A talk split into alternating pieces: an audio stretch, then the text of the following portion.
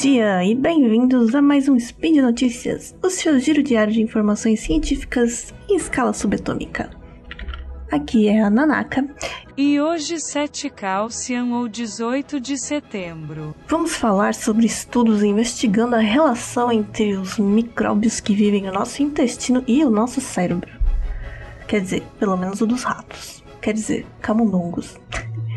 Aí eu já adianto que se vocês escutarem um sabiá cantando, é porque é isso. Estamos em São Paulo, setembro, ou melhor, Caosian, mês do casamento, e os sabiá estão a loucura, canto o dia inteiro. Então é isso. E é muito legal, né? Ficar ouvindo e tal. Eu não me incomodo, não, mas se vocês escutarem, é isso. Tem que escutar. Então vamos para as notícias.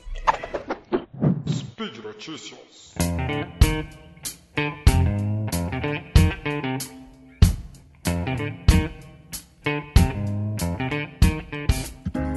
Vamos falar de como os micróbios do nosso intestino influenciam o cérebro. Essa ideia não é uma ideia nova.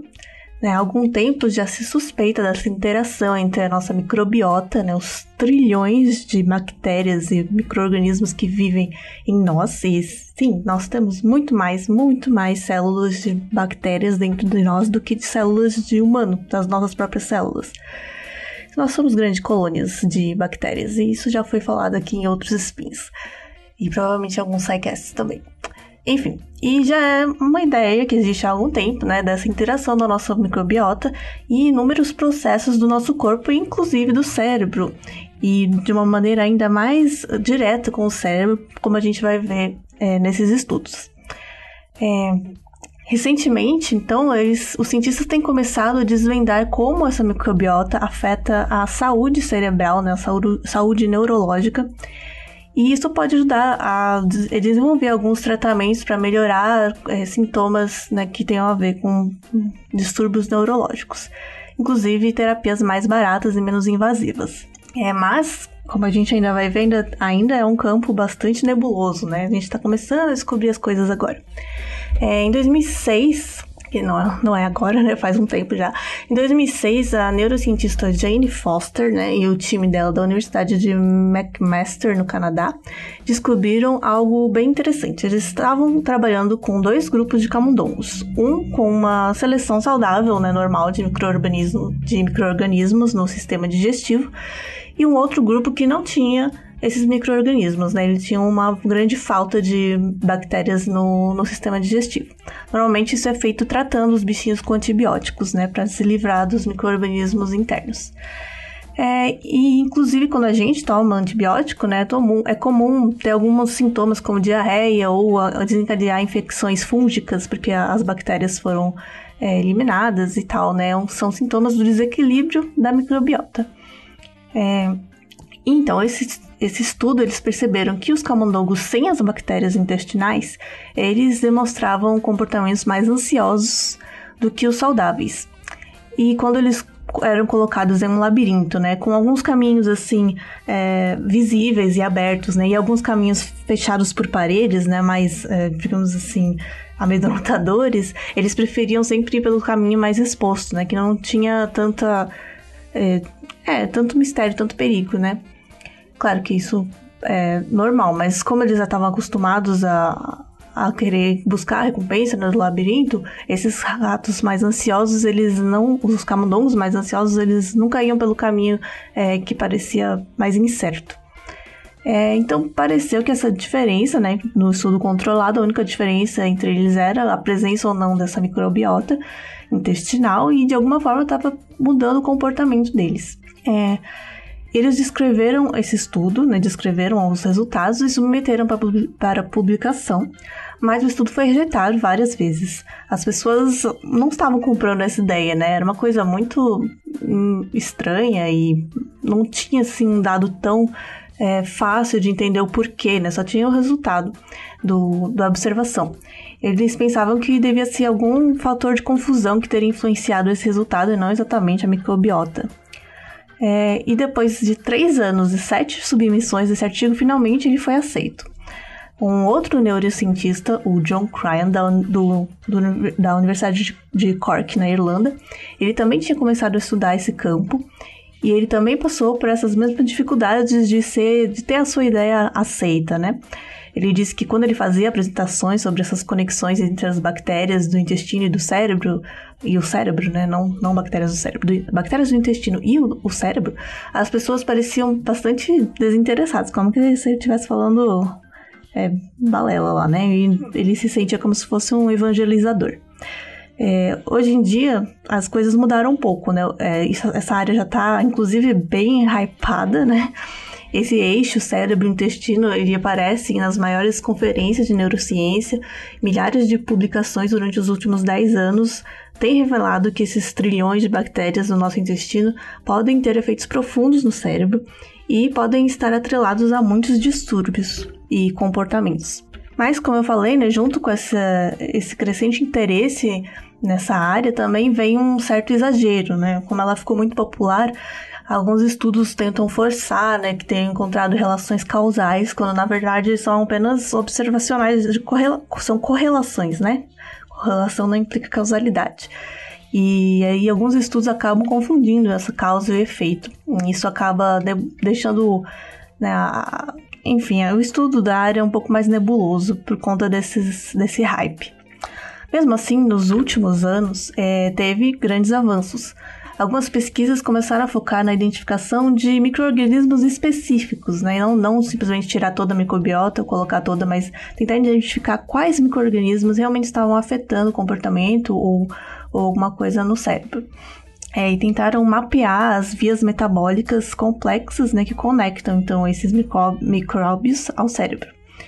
É, isso, quando você consegue realmente mapear a via metabólica, né, que é, é, é, um mapa mesmo de o que ativa o que, né? Começa a bactéria gera, é, produz essa proteína que ativa esse outro mecanismo que, que, e aí faz um mapinha, né? Esse ativa esse, ativa esse, às vezes um ativa vários, que é uma cascata, assim, é um mapa bem complexo, mas quando a gente consegue realmente ter o desenho desse mapa, aí a gente consegue fazer uma atribuição causal, né? É, então, alguns estudos né, com camundongos e até alguns estudos preliminares em humanos sugeriram que os micróbios do intestino podem disparar, né, podem é, desencadear ou alterar condições neurológicas como o Parkinson, o Alzheimer, entre outros. É, e terapias focadas na microbiota, né, podem ajudar a prevenir, então, ou tratar essas condições e já tem alguns, alguns testes sendo feitos em humanos, mas eles também são bastante preliminares. É, e, na verdade, isso é uma ideia que talvez tenha já nascido junto com o Parkinson, quer dizer, com a descoberta. Descoberta? Com a nomeação do Parkinson. Em 1817, o cirurgião inglês James Parkinson ele descreveu então um dos primeiros casos da, do que ele chamou de paralisia de tremedeira que passou a ser conhecida como a doença do Parkinson. É, um paciente tinha desenvolvido essas sensações de dormência e formigamento nos dois braços. E o, o Dr. Parkinson notou que o abdômen do paciente tinha uma, como ele descreveu, uma acumulação considerável. Então ele estava bastante constipado.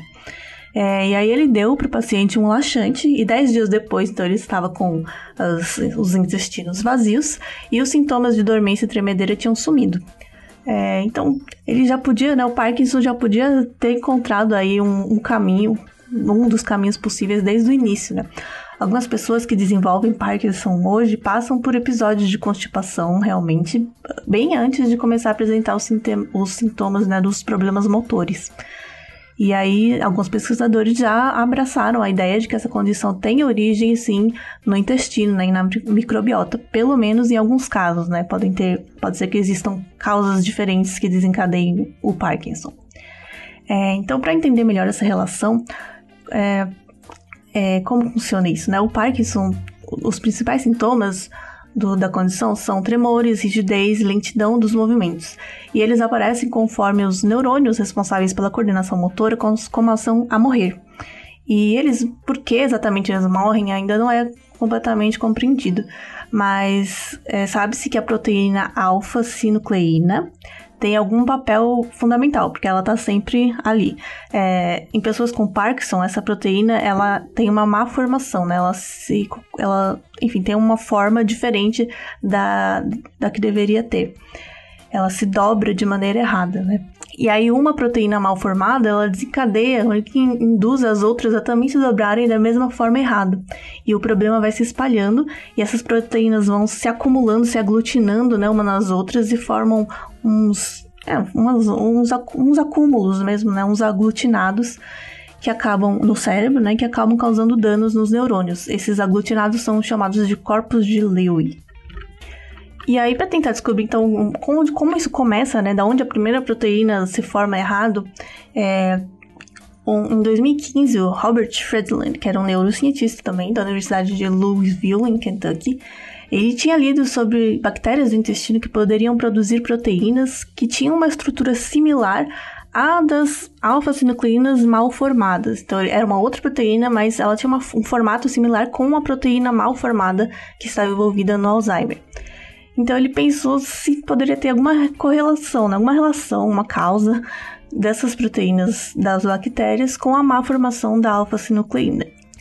E aí ele e seus colegas então alimentaram é, camundongos com uma cepa específica de Escherichia coli, que é uma bactéria comum de, de microbiota intestinal, é, que é, já é bastante muito estudada, né? Um, um organismo modelo e ela é facilmente manipulada hoje em dia.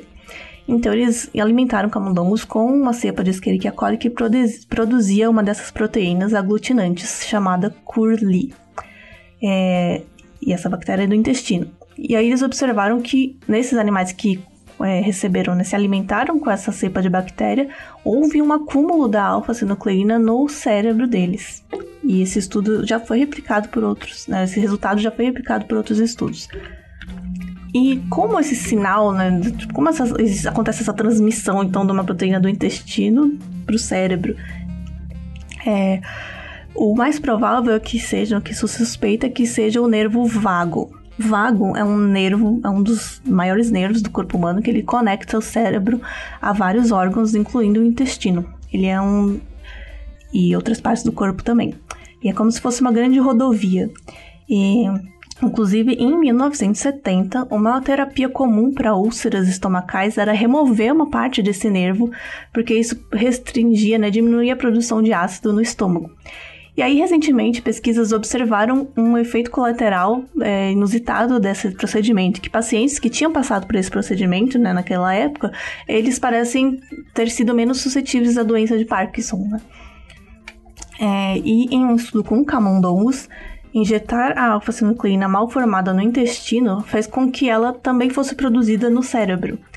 Mas quando o nervo vago foi retirado dos camundongos antes de fazer essa injeção, aí nenhuma alfa-sinucleína mal formada apareceu no cérebro. Então realmente o nervo vago parece ter essa, esse, essa rodovia, né, essa via de caminho entre a comunicação cérebro-intestino, inclusive de proteínas das bactérias.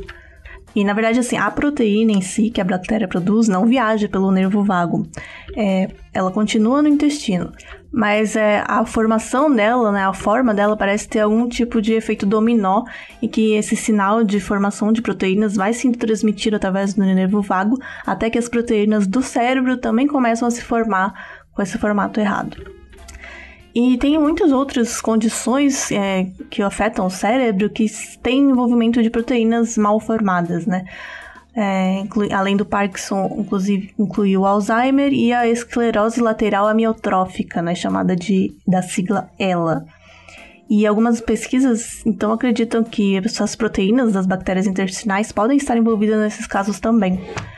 É, porém, elas lembram que algumas dessas doenças são muito complexas, inclusive o Parkinson, e que ele pode se apresentar de formas diferentes em diferentes pessoas. Então, a microbiota pode não ser a única resposta né, para todas, mas certamente é um começo e é um, certamente é um grande avanço e pode ser um caminho de terapia para muitos casos.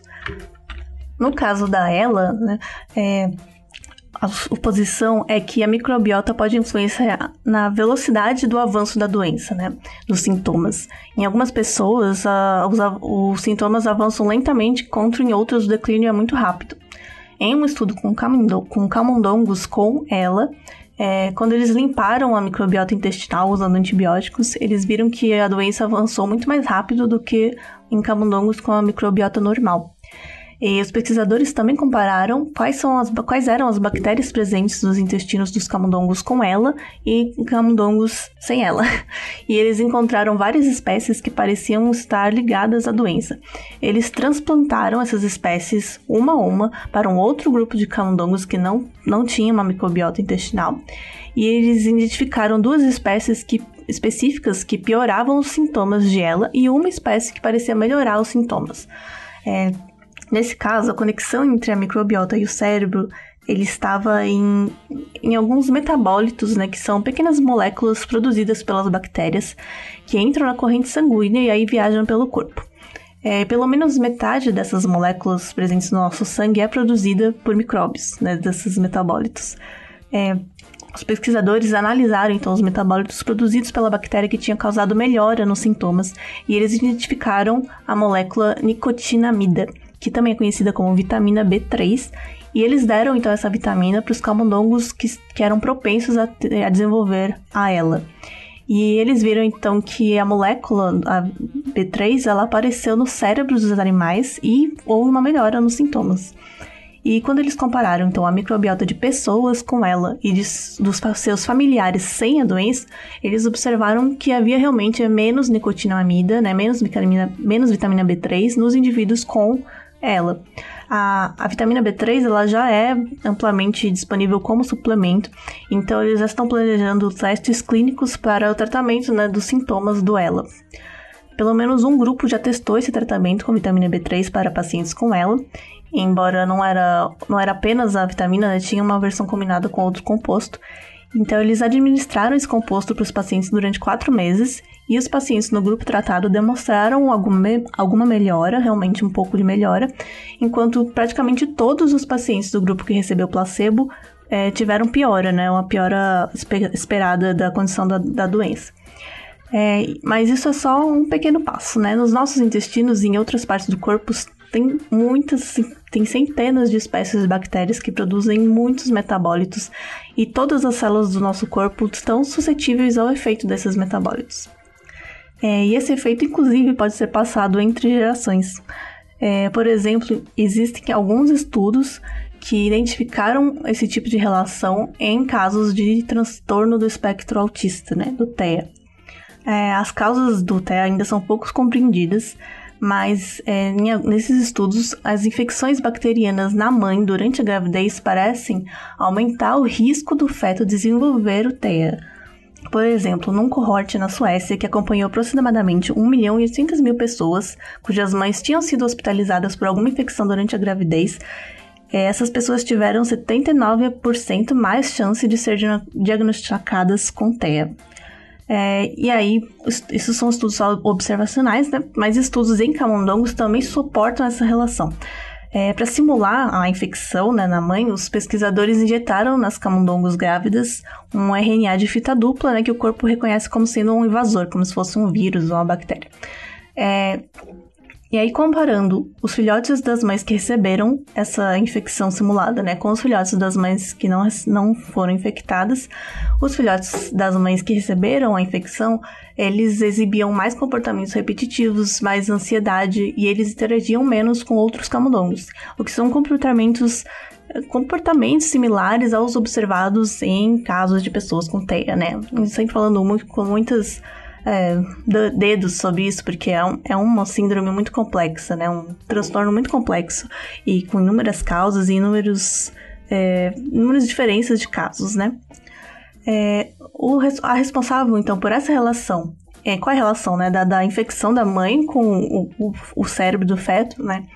É, parece ser os linfócitos T auxiliares 17, que é um tipo de célula do sistema imune, né, que defende o organismo contra bactérias e fungos, produzindo moléculas chamadas citocinas.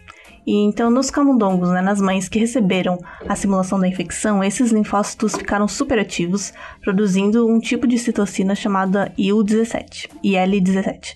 É, essa molécula, então, viajava até o cérebro dos fetos em desenvolvimento, através da placenta, e se ligava a alguns receptores cerebrais. Isso pareceu ter esse efeito, né, diferenciado, de diferenciar esses animais neurologicamente. É, esses pesquisadores também observaram os filhotes depois de adultos e eles apresentavam uma atividade neural elevada, né? O que é o observado também em, em pessoas com sintomas de, de, de TEA. É, isso não significa que toda pessoa grávida que tiver uma infecção vai necessariamente ter uma criança com distúrbios neurológicos ou com comportamentos de TEA. É, pode ter mais de um fator colocando o sistema imune da mãe né, nesse estado hiperativo, não necessariamente só a infecção, pode ter outros fatores envolvidos. Mas a pesquisa conseguiu inclusive identificar algumas bactérias que podem ter uh, uma espécie né, de bactéria que pode ter uma relação específica com isso. São bactérias do intestino chamadas de bactérias comensais filamentosas segmentadas, ou a sigla SFB em inglês. E elas já são conhecidas por promover a formação desses linfócitos T auxiliares, né? E quando eles trataram cam as camundongos grávidas com antibiótico para matar especificamente essa espécie de bactéria, e depois eles administraram a simulação da infecção para estimular a resposta imune né, do sistema imunológico, mesmo assim, nesses casos, os filhotes não desenvolveram nenhuma diferença comportamental. É, os pesquisadores responsáveis por, responsáveis por esse estudo, eles estavam, na verdade, interessados em descobrir se a infecção pelo coronavírus durante a gravidez poderia aumentar o risco para o desenvolvimento de transtornos neurológicos ou distúrbios psiquiátricos no feto, né? E para isso eles estão coletando agora amostras de pessoas grávidas que foram infectadas com o SARS-CoV-2 e catalogando todas as espécies de bactérias intestinais dessas mães e o nível dos linfócitos T auxiliares no sangue também. Mas por enquanto eles não encontraram, né, nesse, nessa amostra aí de grávidas com Covid, não encontraram nenhuma evidência para suportar a hipótese. Já em um outro estudo também sobre relação entre microbiota e o TEA, é, descobriram, descobriram uma bactéria que pode, na verdade, ser benéfica para atenuar os sintomas. Eles estavam estudando camundongos com sintomas similares né, aos comportamentos de TEA, e quando esses camundongos eram criados juntos com camundongos neurotípicos, eles comiam as fezes uns dos outros, porque normal, é um comportamento normal de camundongos. mas não façam isso, por favor. É, então, quando eles fizeram isso, os comportamentos atípicos dos camundongos, que tinham comportamentos atípicos, né, eles pararam. Então, eles todos começaram a se comportar tipicamente. E os cientistas observaram que os camundongos afetados não tinham uma bactéria específica, a Lactobacillus reuteri. Eles testaram esse lactobacilo em vários camundongos modelo e a bactéria foi capaz de reverter alguns do, né, de reverter alguns dos comportamentos dos camundongos atípicos em todos os camundongos afetados. É, da mesma forma, no estudo que no estudo do Parkinson, né, a melhora não acontecia quando o nervo vago foi retirado. Então, nesse caso, também parece ser uma, um, um processo metabólico aí é, transmitido através de sinais do nervo vago. E só que nesse caso eles ainda não descobriram qual exatamente é esse sinal, né? Se é uma proteína, o que, que é que o Lactobacillus reuteri gera para causar esse efeito.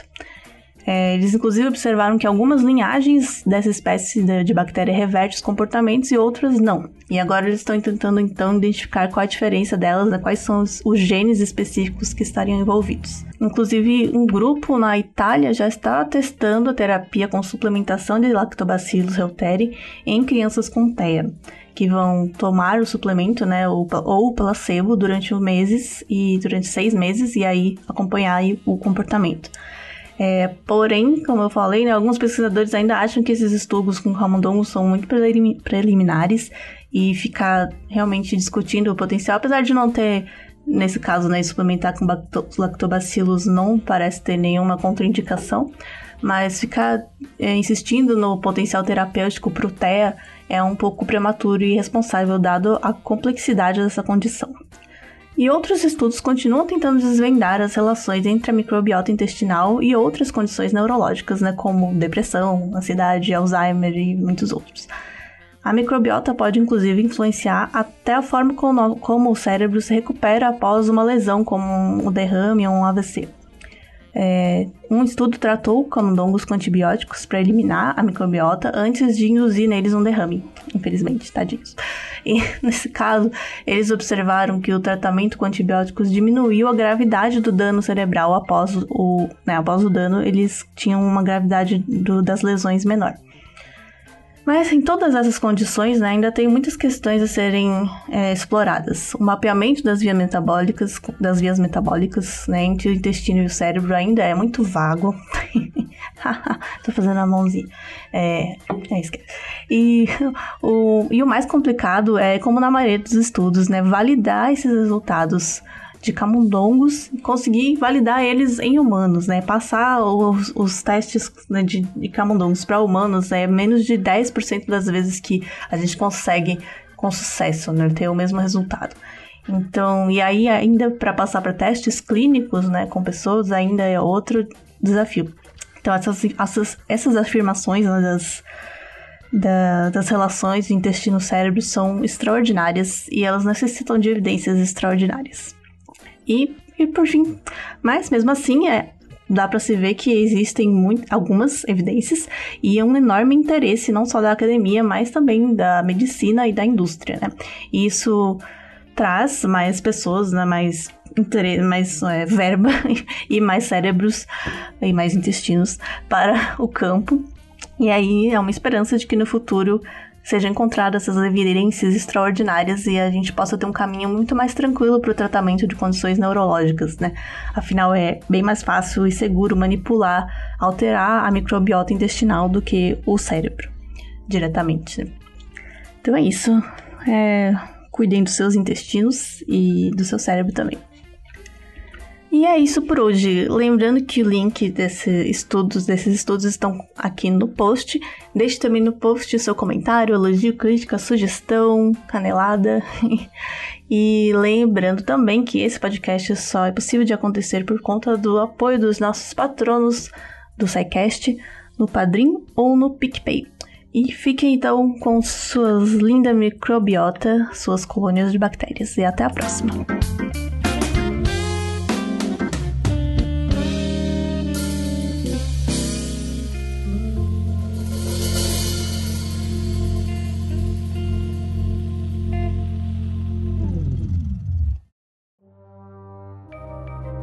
Este programa foi produzido por Mentes Deviantes.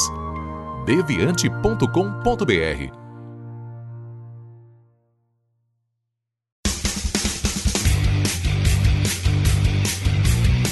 Cortes, edição de podcast.